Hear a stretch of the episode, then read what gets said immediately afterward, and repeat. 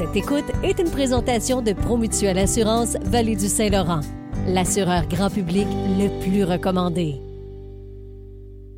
Euh, Parlons de bénévolat. J'en parlais tantôt avec Ben Banachowski du tournoi Bantam de Granby. Euh, Déjà, on prévoit une offensive pour essayer de trouver des bénévoles plus tôt pour la prochaine édition.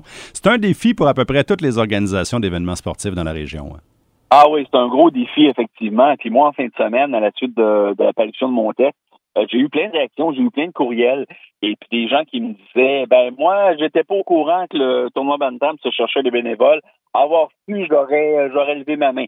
Et l'autre qui me disait ben moi, j'ai écrit aux gens du tournoi Bantam, j'ai pas eu de réponse, alors euh, c'est peut-être un peu de leur faute. Je sais pas, peut-être que le tournoi Bantam a des choses à revoir de ce côté-là. Mais moi, les, les, les entrevues que j'ai menées dans ce dossier-là en semaine, il y a des choses qui sont revenues je parlais à Robert Auclair, qui est le président du tournoi Pee-Wee de Waterloo, qui me disait, il dit, tu sais, dit Michel, il dit, c'est sûr que c'est pas facile le bénévolat présentement et quand on en a des bons, on fait tout pour les garder, pour les conserver.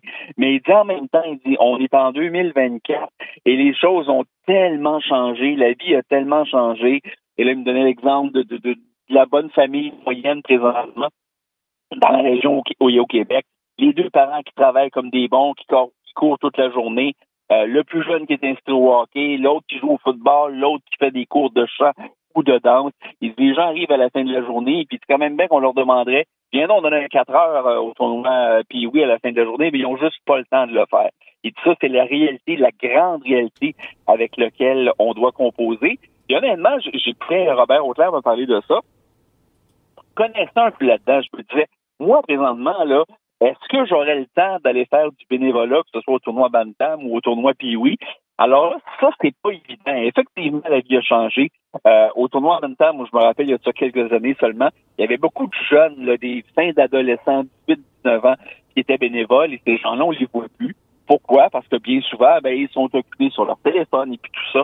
Alors, c'est ce sont tous des enjeux avec lesquels nos événements doivent composer. Et on parle de sport, mais on pourrait parler, on pourrait élargir aux arts également. Il y a un paquet d'activités. Mais chose certaine, des événements comme le tournoi Bantam de Granby, ça reste quelque chose de très important dans notre ville. Et puis si effectivement on perd cette main d'œuvre qui, qui est tellement essentielle à l'organisation d'un tournoi, ben sacrifice deux semaines de hockey, euh, 200 matchs, 112 équipes, ça peut pas s'organiser tout seul et ça peut pas se faire à deux, trois personnes. Alors, c'est une question qui est très préoccupante. On pourrait assister à la disparition de certains euh, événements, ça, c'est certain. En tout cas, j'ai hâte de voir comment les organisations vont, vont faire pour remédier à la situation.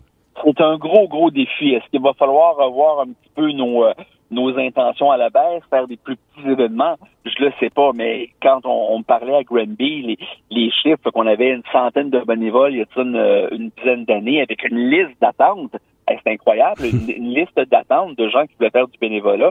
Aujourd'hui, on est 70, plus de liste d'attente, une trentaine de personnes qui sont prêtes à être là tous les jours.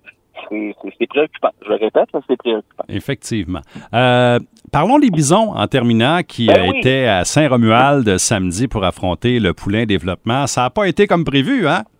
Et pas tout à fait, pas tout à fait. Je pense que tout le monde, on est parti pour. euh, J'étais à Québec en fin de semaine et tout le monde on est parti pour euh, Saint-Romuald en se disant, ben, je pense que normalement les Bisons devraient l'emporter, ça ne devrait pas être un gros problème. Bang, qu'est-ce qu'on sait? C'est 2-0 après quelques minutes de jeu seulement pour Saint-Romuald. Et là, cette défaite-là, ben, ça complique la vie joyeusement aux Bisons. Parce que là, évidemment, on- les Bisons vont faire les séries, ça, c'est pas un problème. Mais là, on se destinait justement à une première ronde assez, euh, pas trop compliquée, disons. Que ce soit contre Saint-Romuald ou, Nicolet. Là, tout est remis en cause. Finalement, on pourrait, les Bisons pourraient affronter un club très solide en première ronde. Et là, en fin de semaine, ben, c'est un match à Plessisville qui va décider de bien des choses. Et on sait que traditionnellement, les Bisons contre Plessisville, c'est pas facile. Alors moi, j'ai bien, j'ai bien hâte à samedi soir voir euh, contre qui les, les Bisons, les Bisons vont affronter au premier tour. Mais là, tout est remis en cause. Et puis, euh, ça va être euh, toute une de ces dernières fins de semaine qu'on va surveiller de près, évidemment. Effectivement. Et contre Plessisville en fin de semaine, ben, ça pourrait être nos adversaires en première ronde des séries. Puis on se rappellera euh, ce qui s'est passé l'année passée. À l'heure où on se parle, le genre, les, Bisons peuvent affronter à peu près n'importe qui. Parce qu'il y a triple égalité en tête. Terrebonne, Granby, Trois-Rivières. Le bris d'égalité, c'est compliqué un peu. C'est d'abord les victoires en temps régulier. Alors, tout est possible, absolument tout est possible à l'heure où on se parle. Mais sait une chose, Il y aura un match de hockey avec Granby dans deux semaines, le vendredi. Et ça, c'est acquis. Les Bisons, l'avantage de la glace au premier tour, ça, c'est pas un problème. Effectivement. Ben, un gros merci, puis euh, on se reparle la semaine prochaine. Salut les amis, bye bye. Bye Michel, à la semaine prochaine. Michel Tassé, directeur des sports euh, du côté de la Voie de l'Est, qui est avec nous les lundis matins.